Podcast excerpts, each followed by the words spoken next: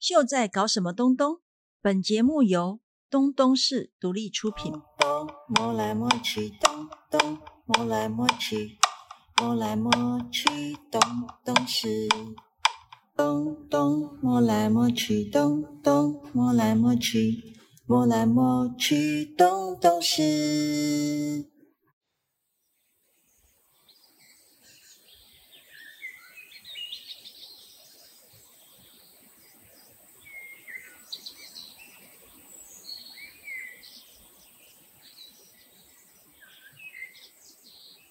大家好，我是东东市的主理人秀。暑假进入尾声之后呢，台东巧巧的起了一个非常特别的艺术季，叫南回艺术季，艺术萌生地。那这个艺术季其实我们自己来看非常特别，因为它跟以往的艺术季不一样，就是它是跟我们的地景是非常的密切的融合在一起的。那我们觉得这八件作品在市区还有在南回都创造了很多很吸引人的场景，所以我们就很想要跟大家分享，然后所以带大家呃一件一件的来到现场来看。那因为我们今天是 p o c a s t 所以是用耳朵游台东，所以跟各位描述一下这个作品长什么样子。那今天的呃第一个点，我们也鼓励大家可以九点的时候出发，然后来到台东森林公园。这是第一件作品，叫做《城山》，这是共感地景创作跟吕佩伦老师所共同创作的。这个创作者就采用了一个国际上非常重要的一种材质，叫做耐候钢。那这耐候钢呢，它其实就是像我们一般所看到的钢板。只是它是一个呃条状的裁切，你就想象说我们绑绷带，然后一圈一圈的由下往上的圈上去，然后越往上的时候圈的就越大圈。那为什么呢？因为在上面越大圈的时候，可以让植物可以呃晒到最多的日照，然后又一层一层的像阶梯一般的让呃不同的植物在不同的楼层也都有不同的日照的比例，然后一直到最下面，所以也根据这个不同的日照比例也会。会去设计呃每一个植物在这边植栽的种类，所以也就形成了一个非常特色的就是生态岛的概念。然后我们今天在现场很好玩，刚好遇到了呃元芳来这边呃整理这个花圃。那因为毕竟这是一个新的呃装置艺术，然后又有新的生态的植物进来，所以有很多呃原来在在地的野草们或者是在地的植物们，可能也想要跟呃这些植物们新来的植物朋友做朋友，所以他们目前在一个。个磨合的过程，所以有很多的园丁在现场整理这些花圃，然后大家都很用心的在维护这件作品。我们今天就很高兴在作品的现场遇到了在守护森林公园的李志鹏科长。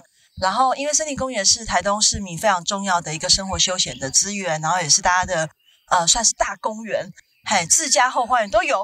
然后，可是其实有很多东西是我们不晓得的，让我们请科长来跟我们分享一下。哎，秀你好。诶，其实就是呃，大家都知道说我们这边，我们都把它称作森林公园嘛哈。啊，其实它还有一个身份哈，其实它是我们 A 南溪口国家级重要湿地啦。对啊，它除了就是有一般的油气的功能以外，其实因为它是湿地嘛，它肩负有生态保育的功能。生态保育。对，所以其实这个很有趣哦，像有时候民众。他们会进来说：“哎，怎么有些地方怎么草都没有除得很干净啊？哦，这样看起来看起来乱乱乱的。那其实哈，我们现在就是整理这个区域哦，人比较多的活动比较频繁的场域，我们会把它整理的比较干净一点。那比较算是边边呐，哈，比较敏感的区域，对，其实我们也是要适度的保留给那个野生动物栖息的那个空间。哦，有这边有。”蛇啦，对乌龟啦，啊，最多的是像鸟类啊，对，其实这边的生态非常的丰富。所以当初这件作品《城山》设置在这边的时候，也有来询问说，在森林公园大家有没有什么需求或希望作品应该是一个什么样的样貌吗？我们是希望说这里的作品能够是一个，呃，算是至少是半永久性的。然后能比较符合森林公园这边的氛围的这样子的一个公共艺术哦来做结合啊，所以他们就设置了城山这样子的一个作品。对，那我们是哎，我们觉得都不错，上面有蛮多的那个植物，很多是我们不认识的。我们现在就每天看着它不断的长大这样子，看最后会呈现什么样一个样貌，因为它有分层嘛，上中下这样子，感觉就像一个。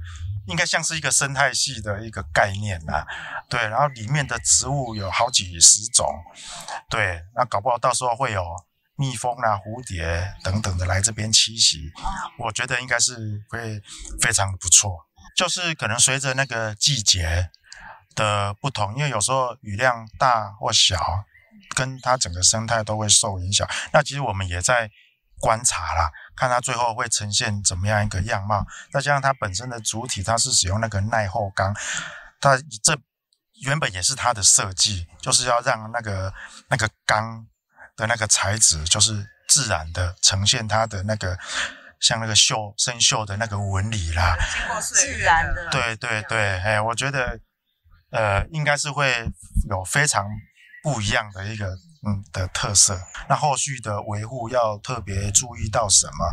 是呃，可能有一些必须要呃整理的频度要高一点，那可能也许有一些是就是要让它自由生长，这我们都会特别来注意。那现在种在上面的植物啊，我们自己也有苗圃，我们也会种哦，跟哎来以后更新所需要用到的的那个那个。苗，我们这边也会来种这样子。嗯，森林公园已经准备好要长期拥有这一件作品成山了。哎，我希望他们陪我们到永久啦。人生里面的层层山峦都有这个森林公园跟陈山的作品陪着你。以后也会是呃。台东人这边或是游客啊，一个很重要的一个记忆，我想。好，今天谢谢志鹏科长跟我们分享。谢谢秀。那今天呢，第一个点我们就先到这边，然后接下来我们要往下一个点出发喽。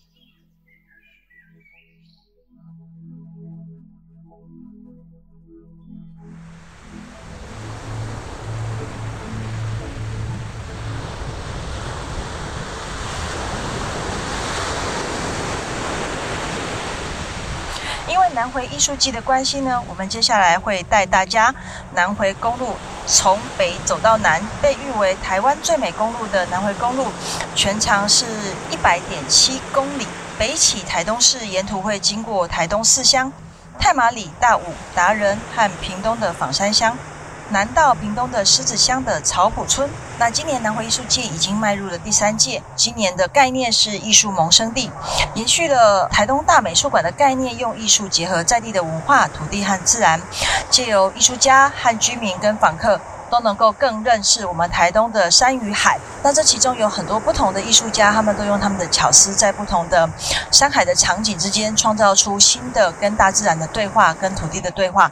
其实这很美。然后包括像现在我们在海边的时候，有没有海浪的声音？然后上面有波光粼粼，真的非常的美。它就是折折发光，然后真的很开心在这边，因为现在终于有微风了。刚刚超级热。太平洋的风来感受南回艺术季，就会感觉很舒服。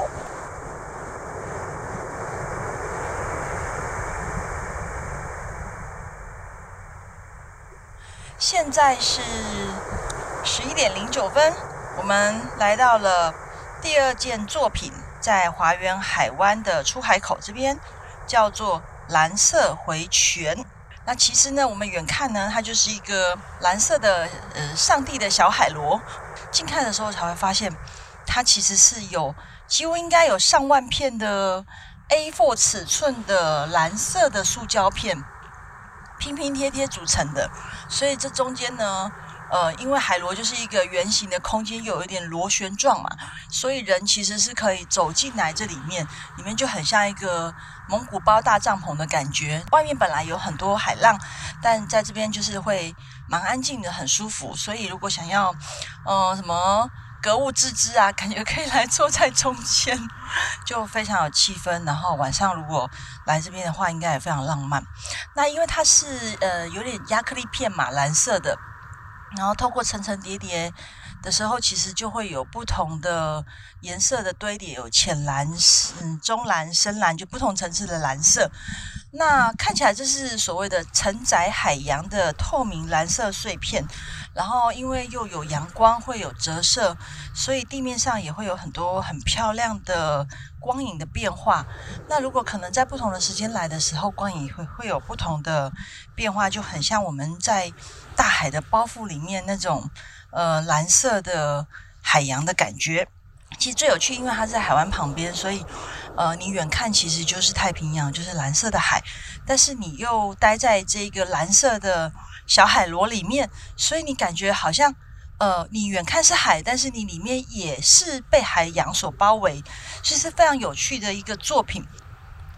我们在蓝色回旋这个作品旁边看到有一团呃旅客，真的蛮大一团的，也陆续来到沙滩上。然后，诶，看到有一位带头的，好像应该是领队大哥。嗯，我们来问问看，这个大哥为什么会带大家来看这个小海螺呢？我们刚刚是在那个天空之镜啊，上面那边往下看，往海滩看，然后就看到这边有一个蓝蓝的，不知道什么。那因为那个地震嘛，就震坏我们原来有些行程没办法走，就想说就干脆整团我们。车子就全部一团人开下来，这边看海边这个蓝色的这个是什么啊？大家顺便拍拍照啊，然后给大家玩玩水啊，也也不错啦，也不错。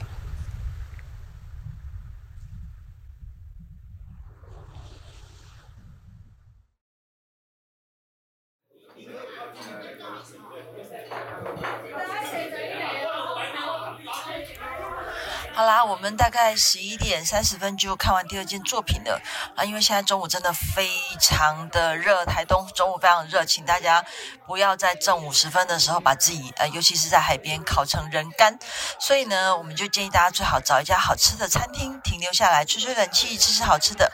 比如说我们今天的彩线行程呢，我们中午停留的地方就是一家呃在地的生猛海鲜快炒的餐厅，非常非常的台，但是还蛮好吃的，叫做开喜小吃部。我们来听听看，这个我们今天的点菜大神跟吃货大神苏诺怎么会想要选这家餐厅呢？开喜小吃部其实算是在太马里这边蛮有名气的一家热炒店，它算是热炒店了。虽然它叫小吃部，那我们今天刚好顺路，所以我就选了这个地方。那我们中午的时候，因为我们有四个人，然后呢，其中一个人不吃生鱼片，所以其实就少点了一样综合生鱼片。那我们总共点了那个白斩鸡，还有白片羊肉，它其实就是那个川烫羊肉之后，然后附蘸酱，这个要很新鲜的羊肉才可以这样做。然后还有三叔，然后还有花枝丸，然后鱼的话就点了一一个清蒸石斑小条石斑，然后还有蛤蟆汤这样子，所以四个人吃算是绰绰有余。海鲜海鲜其实是个坑，因为它里面都标实价嘛，所以其实那个钱都一两两算的，一两可能就是六十块八十块这样子，所以你点越大条就越贵，除非你真的很爱，不然的话你不一定要点。这其中两道菜是我觉得非常非常喜欢的，一个就是白斩鸡。它的白斩鸡呢是肥瘦合宜，然后不会太老，也不会太油腻，那吃起来非常的愉悦。因为它是稍微有点点冷藏的，所以那个鸡的那个油脂啊，就像鸡的肉冻一样，就夹在皮跟肉的中间。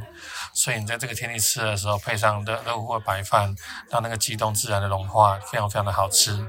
那这也是，这可能是我在台中吃过最好吃的白斩鸡。那我觉得很有趣的是说，很多海产海产餐厅它的招牌菜其实是白斩鸡或者说玉米鸡。像富冈那边的特选，它的招牌菜其实也就也就是白斩鸡。这也是我觉得一个蛮有趣的地方。那另外白片羊肉，像刚刚提的，它是用穿烫的方式处理，那选的是有带点皮的，那些像羊腩的部分，然后切成比较薄的薄片，然后搭上一点姜丝。那也直接就蘸着酱料直接吃，这样子非常的原味，也非常的美味。那这也不像说一般那种羊肉块很大一块很难咬啊，或者是羊肉片薄薄一片没有口感啊。所以它这样处理方式是我很喜欢的。谢谢苏诺大神，这一讲完就是完全是吃货，所以 就我们公司呃，什么不重要，就是一定要吃到好吃的最重要。所以，我们今天的彩线团也是，诶，一定要挑好吃的，也推荐给大家。然后，呃，开启小吃部，其实大家在台东如果看到小吃部，基本上就是餐厅啦。当然，有些小小吃部是某一种小吃部，好，大家知道就好。那个门面有没有美女图的？有美女图的，就是。另半夜才能去。另外一种小吃部，但这家小吃部是真正的餐厅。然后，哎，这家餐厅真的生意非常好。就是我们入座之后呢，陆陆续续有很多。呃，食客来，然后所以现场也是一片热热闹闹的哦，超开心的，吃饱饱了。好啦，我们要离开开启小吃部，前往下一个行程了。然后中间我们会偷偷的绕去我们的好朋友那边喝咖啡，所以会晚一点进入到下一个作品点。但这个好朋友咖啡呢，有机会再跟大家多多介绍，我们就先卖个关子。好，Let's go。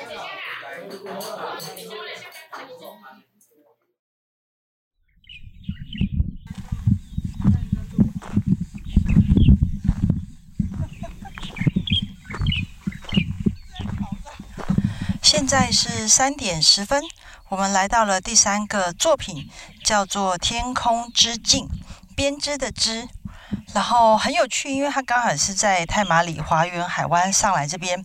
天空之镜呢，这里大家都说是有一点偏僻，据说不是真爱，是真是到不了的。那我要讲真爱呢，来到这边真的有点太壮观了。就是什么叫真爱？就是。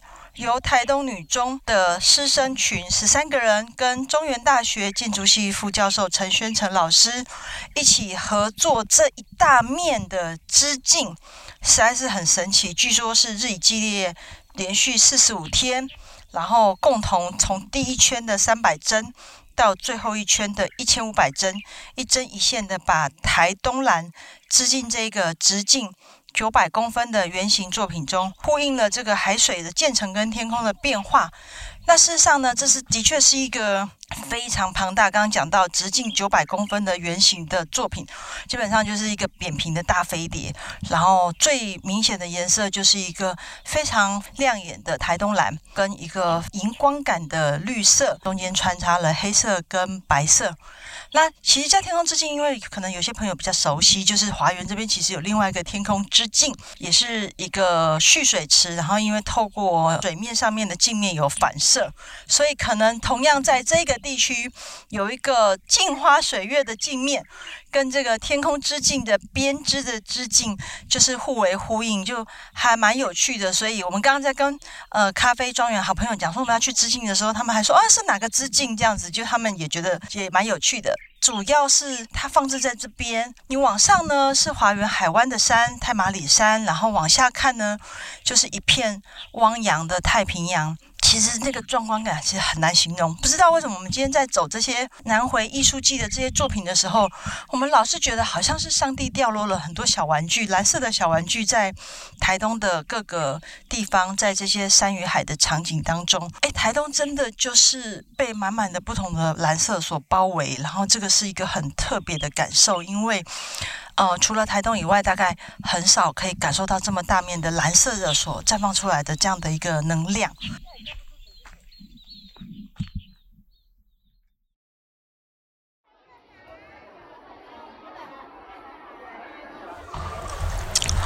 现在是三点三十分。我们来到了第四件作品《微光悬停》。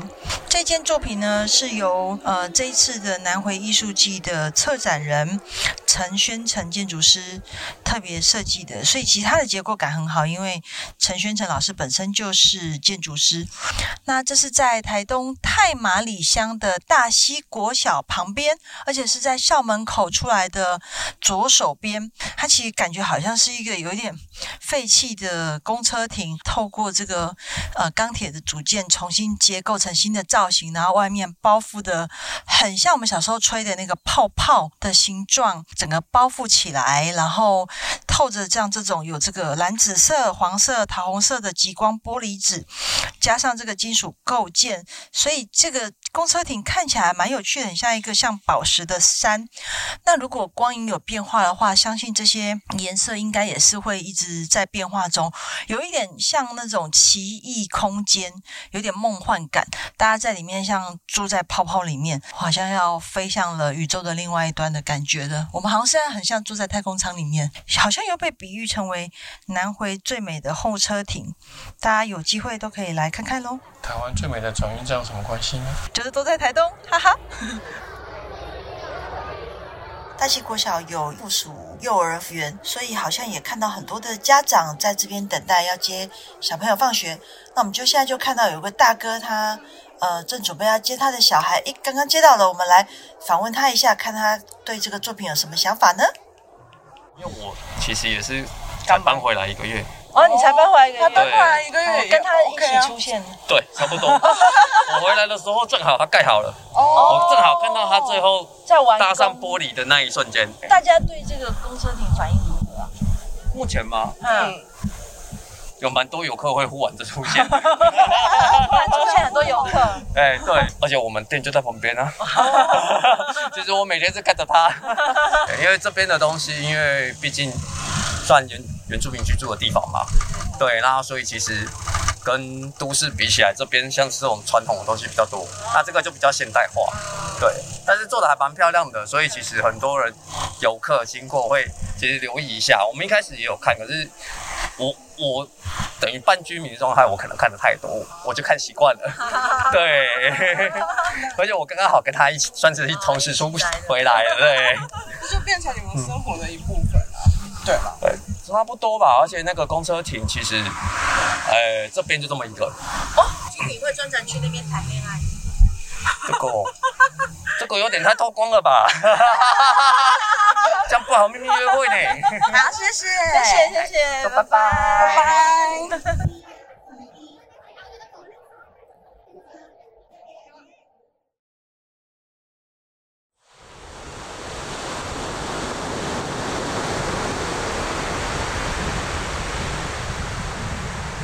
现在来到这个作品叫《夏日转场》，这个作品看起来是好像还未完成，但是它基本上已经有做出了两层的长廊。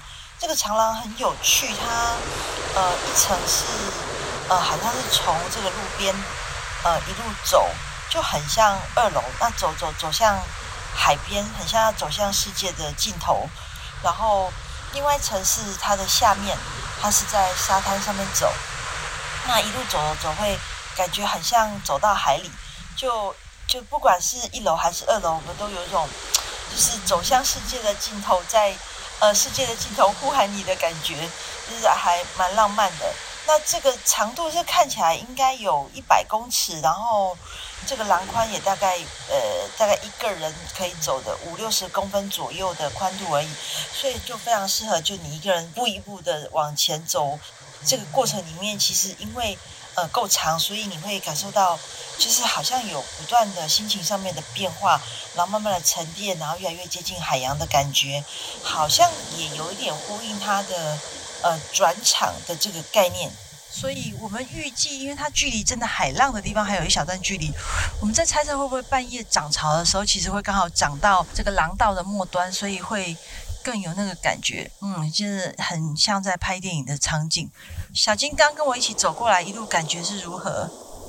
我我觉得，我觉得这里的作品其实都很有一种，嗯，要怎么遗世而独立的感觉嘛？对对，就是它这就是身处在一个很安静的地方。就其实我们来这里的时候，旁边是就是都没有人的，然后这里很安静。这个点它不是那种很吵闹的海海滩，它是那种感觉可以让你对对对，可以让你心静下来。而且我觉得从路边就是根据这个步道，就是根据这个艺术作品，慢慢慢慢的走到海边的过程里面，然后有微风这样子吹啊，然后旁边有。就是有这样大山大海的景可以这样看，因为这里其实是，呃，要怎么讲，一百八十度，就是可以看到很漂亮的山，然后很漂亮的海这样子，然后全部都可以看到，很宽阔的场景。对，，很宽阔，所以我觉得感觉是一个这是一个很辽阔的点，会让人心情非常的舒服。因为廊道又很通透，所以你走在上面的时候，就会觉得你跟自己大自然是融合在一起的。但是因为呃呃高度又被架空了、架高了，所以那又跟你平常走在地面上的感觉不太一样，所以还蛮奇妙的。真的就是要走到天上去，或是走到海里去，就有一种很奇妙的梦幻感。建议大家就是走到廊道的尽头的时候，其实可以，呃，坐在这边，然后闭上眼睛，然后感受微风吹拂，然后海浪阵阵的一波一波的拍打上岸的感觉。嗯，这时候你会觉得哇，大家有听到风声吗？然后还有海浪声，然后车子虽然有疾驶而过，但是感觉就像在远方，像另外一个世界。我们再一样静静的闭上眼睛，请听这边的海浪声，一波一波的这么安静，又这么舒服，是不是很像在子宫里的感觉呢？也许这就是海洋能够疗愈我们的能量吧。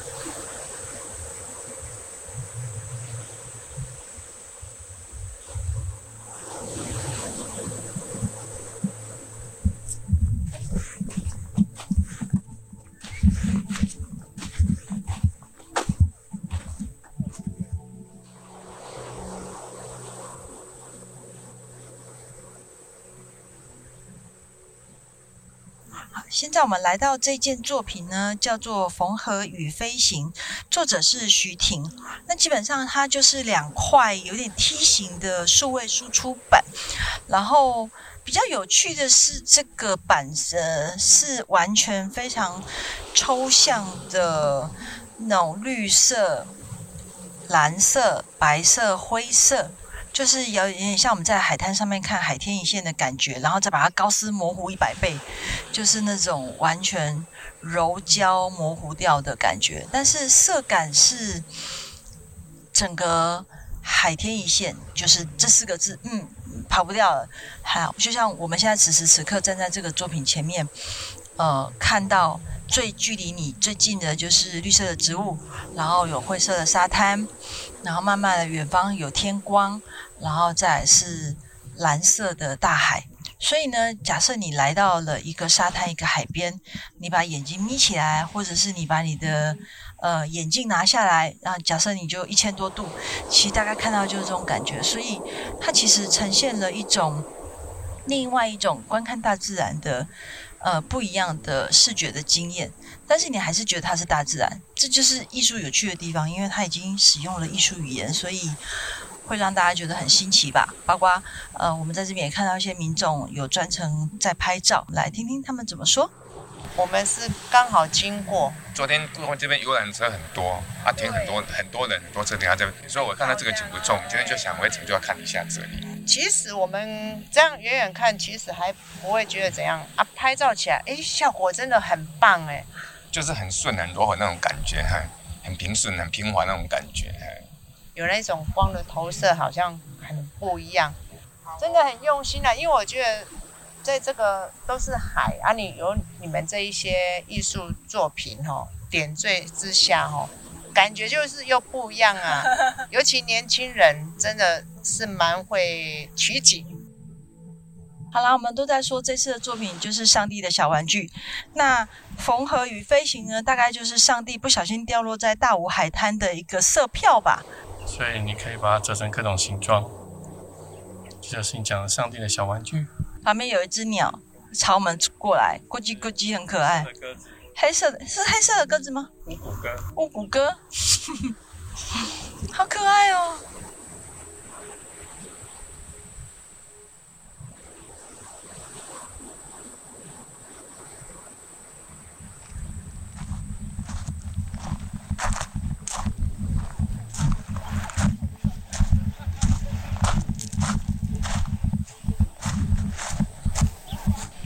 现在是五点零三分，我们终于来到了今天的最后一件作品《一三一四的蓝》，作者是由林场荣跟郑元东两位创作者所共同创作的。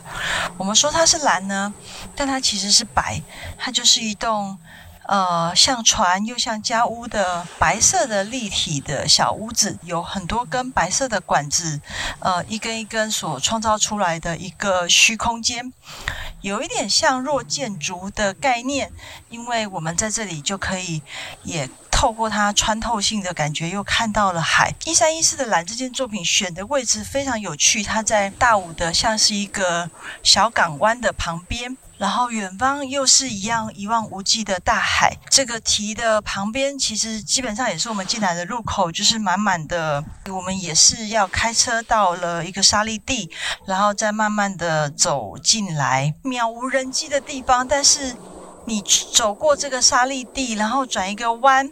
然后突然眼前一耀，就发现了这一座一三一四号的蓝，感觉这里就是超适合拍婚纱的，因为一三一四可能是这个意思。一生一世的蓝，这屋子是一个正方形，然后上面其实也有一点点像小教堂的感觉，所以如果你绕着这个屋子走，你也会看到呃一直在变化中的不同的海景。那大家也可以到屋子里面去，真的超梦幻的。我觉得这次的南汇艺术季的作品都很有趣，都运用到大量的白色、蓝色跟绿色，那有些有带灰色或者是黑色。那不管是本作品本身的灰色、黑色，或者是场景当中本来就有的灰色、黑色，总之它都是我们大自然里面最基础的一些元素。那你可能把它融合进去作品当中，有些可能是外在的一些环境条件，但它其实就是会形成一种新的和谐感。好像每一个作品，你如果进入到这里面，然后跟大自然的波浪呼吸一起呼吸，一起拍浪，感觉都好像就融进这个大自然里面了。就像这个作品，人在这里面其实会觉得小小的，我们人类也不过就是大自然的其中一块而已。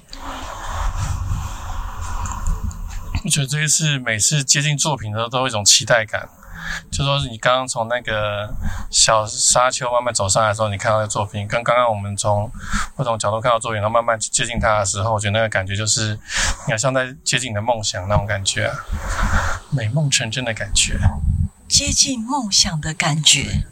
哎，好像慢慢看完这个作品的时候，你就开始这个仪式了，开始这个观赏的过程了。我感觉从我们在找的时候，好像就开始说那种说的这种仪式的感觉，对，慢慢的找，然后发现到这个景点，然后最后看到，然后从远处看到它，然后再靠近它，然后不同的角度、不同的时间，有不一样的感觉。其实很有趣，这八件作品就很像进入大自然的八种方式。有时候是你跟他保持一个距离看他。好像重新看这个世界，有时候是你呃穿越过它，或者是置身其中，那你在感受大自然的氛围。这一座一三一四的蓝，这个房子实在是太漂亮了。我们现场也看到了很多对夫妻都在这边拍照，然后有一对夫妻看起来好像是，嗯，这个对我们这个作品好像也不陌生。追作品的，我们来访问一下这位大姐。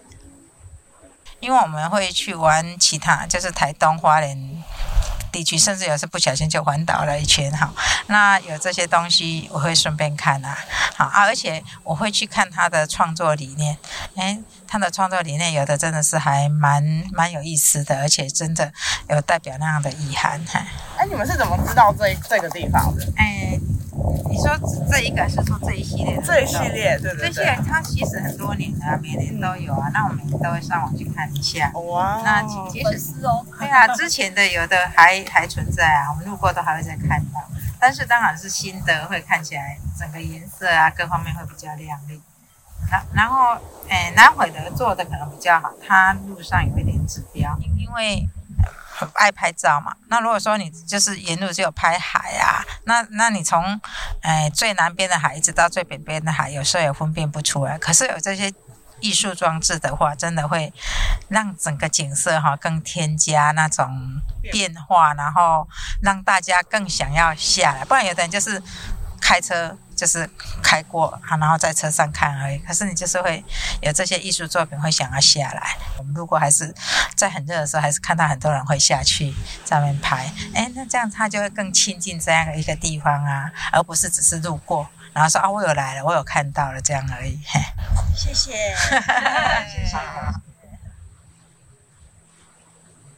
你看现在的空气感、光线感都一直在变化。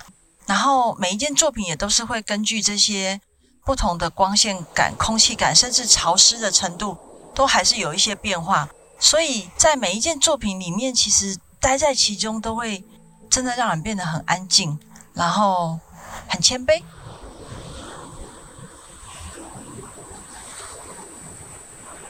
今天呢，我们一大早九点就从市区出发，然后先去森林公园看作品成山，然后一路就往南走。每一件作品都有的在海边，有的在山上，就好像寻访不同的呃藏宝图一样。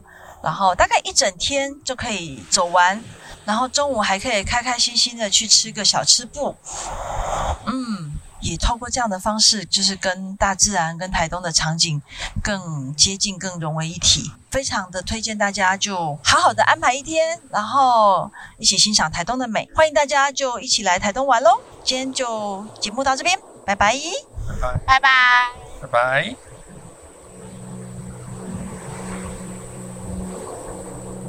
东东市是台东第一家以生活风格为导向的选品店，位于台东市区铁花村旁台东旧火车站里面。我们倡议美美的生活，吃好的食物，友善土地，就是快乐的东东生活风格。目前聚集五十家以上的台东在地品牌，希望透过台东在地的选品，向旅人介绍台东的美好。想知道最精彩、最当代的台东人事物吗？就来东东市。